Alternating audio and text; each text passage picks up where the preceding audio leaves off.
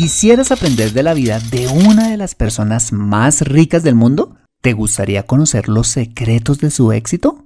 Bueno, pues acompáñame en este episodio y aprendamos de la biografía de Carlos Slim. En 3, 2, 1.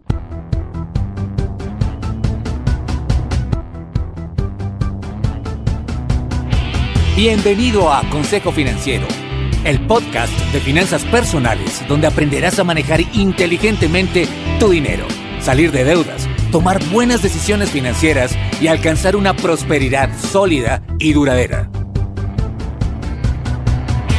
Consejo Financiero son finanzas personales prácticas para gente como tú que desean transformar su futuro financiero. Bienvenido a bordo.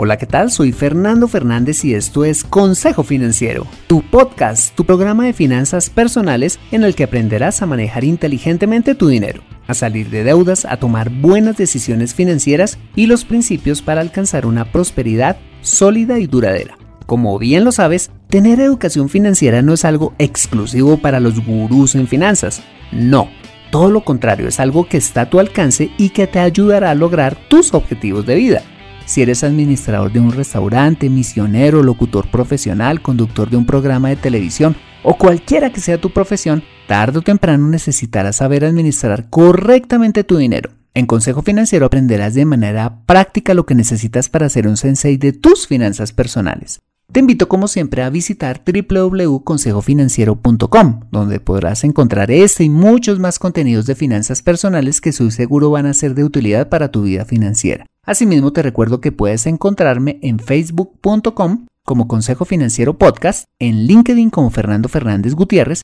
y en Twitter como arroba consejo acertado. Antes de empezar, quisiera pedirte un pequeño pero valiosísimo favor si escuchas este episodio desde un iPhone o un iPad, y es dejarme tu valiosa reseña que no es más que tu breve opinión acerca del programa. Esto lo puedes hacer al entrar a Consejo Financiero a través de la aplicación podcast de tu dispositivo y bajar hasta calificaciones y reseñas y dar clic en escribir reseña. Esto me ayudará un montón para posicionar aún más el programa y de esta manera poder llegar a más personas. De verdad, gracias por tu ayuda. Bueno, y dicho esto, empecemos ahora sí con el episodio de hoy. Bienvenidos a bordo. Hoy quiero empezar una serie de biografías con personajes de talla mundial a través de las cuales podremos aprender valiosas lecciones para nuestra vida personal y por supuesto para nuestras finanzas personales. Y el primer personaje del que te quiero hablar es del empresario Carlos Slim, catalogado según la revista Forbes como el quinto hombre más rico del mundo en el 2019 y el más rico de Latinoamérica. Acompáñame en este episodio y aprendamos de este primer personaje. Muy bien, Carlos Slim es el quinto hijo de Julian Slim y Linda Helú, inmigrantes de origen libanés, quien nació un 28 de enero de 1940 en la Ciudad de México. Según la biografía hecha por el escritor Enrique Osorno en su libro Slim, Biografía Política del Mexicano Más Rico del Mundo, dice que desde temprana edad Carlos ya le ayudaba a su padre Julián con sus negocios, al punto que a los 12 años abrió su primera cuenta de cheques y tenía una pequeña tienda de dulces que comercializaba entre sus primos y tíos. Asimismo, su padre le enseñó a llevar un balance de sus ingresos y gastos para administrar su mesada dominical. Tras la muerte de este, cuando tenía tan solo 13 años, tuvo que hacerse cargo temporalmente de los negocios de la familia. Para entonces, Carlos ya había hecho sus primeras inversiones en bonos y en acciones de un banco. Para 1961, Carlos se graduó como ingeniero civil en la Universidad Autónoma de México, donde curiosamente también era profesor de álgebra y programación lineal. En otras palabras, era profesor y estudiante a la vez. Bueno, pues resulta que en 1965 fundó su primera empresa, llamada Inversora Bursátil, una compañía de inversiones en el mercado de valores y fundó la inmobiliaria Carso, estableciendo sus primeros negocios en los sectores financiero e inmobiliario de México.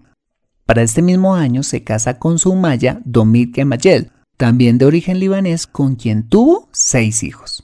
En los siguientes años Carlos se dedicó a fundar y adquirir nuevas empresas en diferentes sectores, consolidándolo como uno de los empresarios más respetados de México hasta que en 1980 funda el grupo empresarial Galas, conformado por un holding de empresas en sectores como el industrial, la construcción, la minería, el comercio minorista y los alimentos. En 1982, durante una fuerte crisis económica por la que atravesó Latinoamérica y por supuesto México, Carlos Slim aprovechó para adquirir y rescatar algunas compañías establecidas en el país como Philip Morris, Bimex, Artes Gráficas Unidas, Fábricas de Papel Loreto y Peña Pobre, la compañía minera Frisco, empresas Nacobre, Sanborns, entre otras muchas empresas. Pero la compra más grande que realizó por esa época fue la de Seguros de México en 1984, conformando el actual grupo financiero Inbursa, que distribuye hoy en día todo tipo de productos de seguros, fondos de pensiones, crédito de consumo e inversiones. Pero lo mejor aún estaba por venir, pues resulta que en 1990 el grupo cambia su nombre al conocido Grupo Carso y mediante licitación pública adquieren junto con France Telecom y SBC Telecomunicaciones de Estados Unidos la empresa pública de telecomunicaciones Telmex, adquiriendo el monopolio de la telefonía fija en México, así como la adquisición de América Móvil, una compañía de telefonía celular que para entonces contaba con solo 35 mil clientes, que con los años y bajo la gestión de Carlos pasó a tener más de 282 millones de usuarios en 18 países de Norte, Centro y Suramérica, consolidándola como el cuarto operador de telecomunicaciones más importante del mundo a través de las marcas Claro, Trackphone y Telcel. Definitivamente la incursión de Carlos Slim en el mundo de las telecomunicaciones fue un trampolín en el crecimiento de sus negocios. Hasta hoy, el grupo Carso ha seguido creciendo de manera importante a través de más adquisiciones, pero reenfocándose en los cuatro sectores estratégicos de mayor interés para el grupo, el comercio minorista, el industrial, el de infraestructura y construcción y energía. Pero Carlos Slim no ha dedicado solo su vida para hacer dinero. Desde hace más de 30 años ha combinado su labor empresarial con la filantropía y la creación de varias organizaciones sin ánimo de lucro. Por ejemplo, en 1986 creó la Fundación Carso, actualmente Fundación Carlos Slim, para contribuir al desarrollo y la formación de capital humano en la sociedad mexicana. Asimismo, en 1995 creó la Fundación Telmex, dedicada a programas de educación, salud, nutrición, justicia, cultura, desarrollo humano, medio ambiente, deporte y ayuda en desastres naturales. ¿Ah? ¿Cómo te parece? También han sido habituales sus aportes a proyectos sociales impulsados por otras organizaciones, como por ejemplo en el año de 2008 donó 110 millones de dólares para programas de apoyo a la niñez latinoamericana promovidos por la Fundación Alas, creados por la conocida Shakira Mebarak, y de igual manera a numerosísimas causas benéficas. Bien, hasta aquí esta breve reseña de la vida y obra de Carlos Slim y la pregunta que deberíamos hacernos ahora es ¿y cómo ha hecho este hombre para tener tanto éxito? Bueno, pues investigando al respecto, encontré una serie de principios que en algunas entrevistas y conferencias Carlos Slim ha destacado como los pilares de su éxito. A continuación veremos algunos de ellos.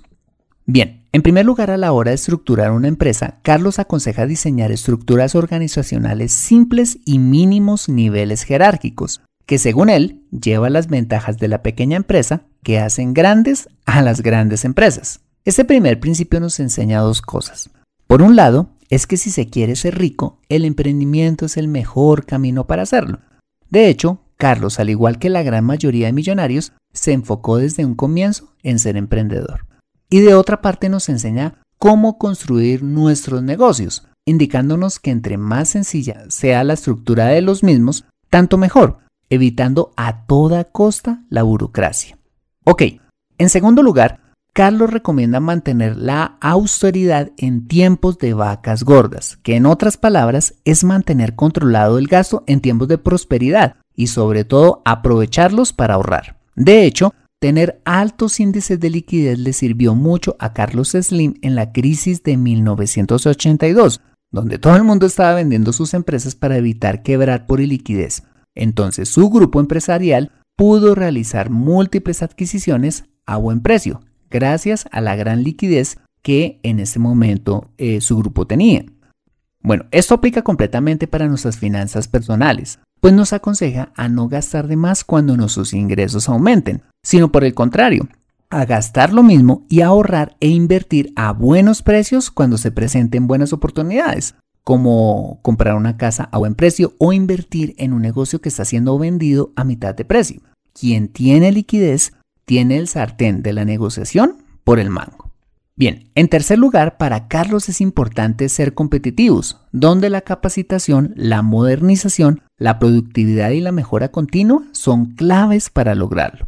Y esto no solo aplica para el entorno empresarial, sino para nuestra vida personal. Mira, cuando tenemos mejor educación, somos más productivos y vamos al ritmo de los cambios tecnológicos donde manejar el Internet es fundamental, nos volveremos empleados o empresarios más competitivos y por ende más apetecidos y mejor pagos. Según Carlos, la educación es clave para acabar con la pobreza. Vale, en cuarto lugar, Carlos aconseja gastar lo menos posible en activos no productivos, es decir, gastar dinero en cosas que no generen más dinero, como gastar en oficinas lujosas o coches de gama alta. Este principio lo hemos visto en muchos episodios de este podcast, cuando hemos hablado de la inconveniencia de poner nuestro dinero en cosas que no nos generen más dinero sino más gastos, como comprar un vehículo último modelo, vivir en una casa por fuera de nuestras posibilidades o llevar una vida de apariencias. Y esto nos lleva al quinto principio, y es a reinvertir una buena parte de las utilidades de la empresa en la misma. En otras palabras, a invertir el dinero en activos que generan más dinero. Uno de los pilares del rápido crecimiento de las empresas de Carlos Slim se debe a la reinversión de las utilidades, porque según él, el dinero que sale de la empresa se evapora. Y esto por supuesto se aplica a nuestras finanzas personales también, cuando tenemos nuestro propio negocio y no caemos en la tentación de repartirnos todas las utilidades sino que las reinyectamos para el crecimiento del mismo o cuando simplemente invertimos lo que hemos ahorrado en otros activos que nos generan más dinero, como comprar un apartamento para rentar, invertimos en el mercado de valores o ahorramos para nuestro plan de retiro. En sexto lugar, Carlos recomienda tener objetivos claros y saber cómo alcanzarlos. Esto aplica totalmente para la vida y nuestras finanzas. Cuando nos ponemos metas claras, ya sea abrir nuestro propio negocio comprar nuestra casa, irnos de vacaciones a Europa o pagar nuestra maestría y hacemos un plan detallado para lograr. En séptimo lugar, y aunque suene ilógico, para Carlos Slim el dinero no es el objetivo. Su principal objetivo es hacer empresas más eficientes, más rentables, a través de las cuales se pueda desarrollar a la gente que trabaje en ellas y redistribuir así más equitativamente la riqueza en la sociedad, a través de la generación de empleo el pago de impuestos y las actividades filantrópicas que lleva a cabo a través de sus organizaciones benéficas. Estoy totalmente de acuerdo con esta forma de pensar. Me parece que nuestro propósito en la vida no es solo acumular dinero y por supuesto darle calidad de vida a nuestra familia, es también usar las riquezas para construir una mejor sociedad. Creo que somos bendecidos cuando usamos el dinero con las motivaciones correctas, así como le ha pasado a Carlos Slim. Mira, cuando tomas una parte de tu dinero para dársela a una organización benéfica, cambiándole la vida a una persona, apoyándola con tus recursos o generando empleo con tu negocio, estás dándole un uso superior a tu dinero. Recuerda que hay mayor provecho en dar que en recibir. Y esto mismo nos lleva al octavo principio y es que lo material no lleva a la felicidad. Carlos sostiene que el que compra compulsivamente cosas materiales para sentirse feliz está en serios problemas. Pues es como un niño que quiere un juguete nuevo cada vez, pero nunca se siente saciado. La verdadera felicidad está en qué se puede hacer por los demás, más que en poseer o acumular muchas cosas materiales. En noveno lugar, Carlos explica que la mejor manera de educar a los hijos es no darles todas las cosas materiales que quisieran, porque se termina mal criándolos. Cuenta que sus hijos crecieron compartiendo una misma habitación y un solo baño, para obligarlos a convivir y a organizarse juntos. Este principio me recuerda a lo que aprendimos en el resumen del libro El millonario de al lado de Thomas Stanley y William Danko, cuando estos investigadores encontraron que los verdaderos millonarios obligan a sus hijos a construir su patrimonio a través de su propio esfuerzo, con el fin de prepararlos para administrar y mantener la riqueza que recibirán de sus padres una vez hayan madurado financieramente hablando. Pienso que cuando le damos todas las cosas materiales a nuestros hijos sin tener que trabajar por ellas, los estamos echando a perder. De hecho, la principal causa de destrucción de riqueza de una generación a otra es haber malcriado financieramente a la generación venidera. Bueno, y en décimo lugar, Carlos Slim sostiene que la familia es lo primero. Dice que en lugar de ser un obstáculo para el éxito empresarial, la familia es el soporte para alcanzarlo.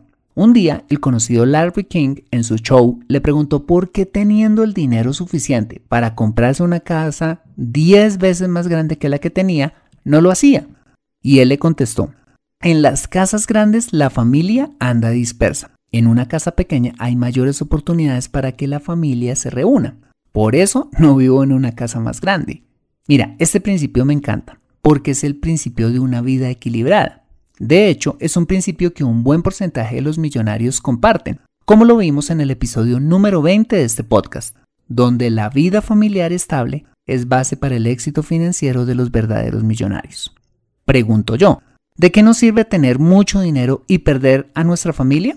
¿De qué nos sirve trabajar tanto y no ver crecer a nuestros hijos ni poderlos disfrutar? Creo que para tener éxito en la vida debemos tener un sano equilibrio entre Dios, familia y trabajo. Perfecto. Esta ha sido la biografía y los más importantes principios de éxito que he recogido de Carlos Slim que podemos aplicar a nuestras finanzas personales y a nuestra vida diaria. Y aunque quizás nunca llegues a ser millonario como él, o de pronto sí, de lo que estoy completamente seguro es que si aplicas alguno o varios de esos principios, verás cómo tu vida y tus finanzas personales serán transformadas. Te dejo con la siguiente pregunta. Si un hombre común y corriente, hijo de inmigrantes libaneses, pero trabajador como Carlos Slim, ha logrado tanto en la vida, ¿por qué no pensar que tú también puedes lograr al menos una fracción de su éxito? Te invito a empezar ya. Aprende a construir riqueza en Consejo Financiero.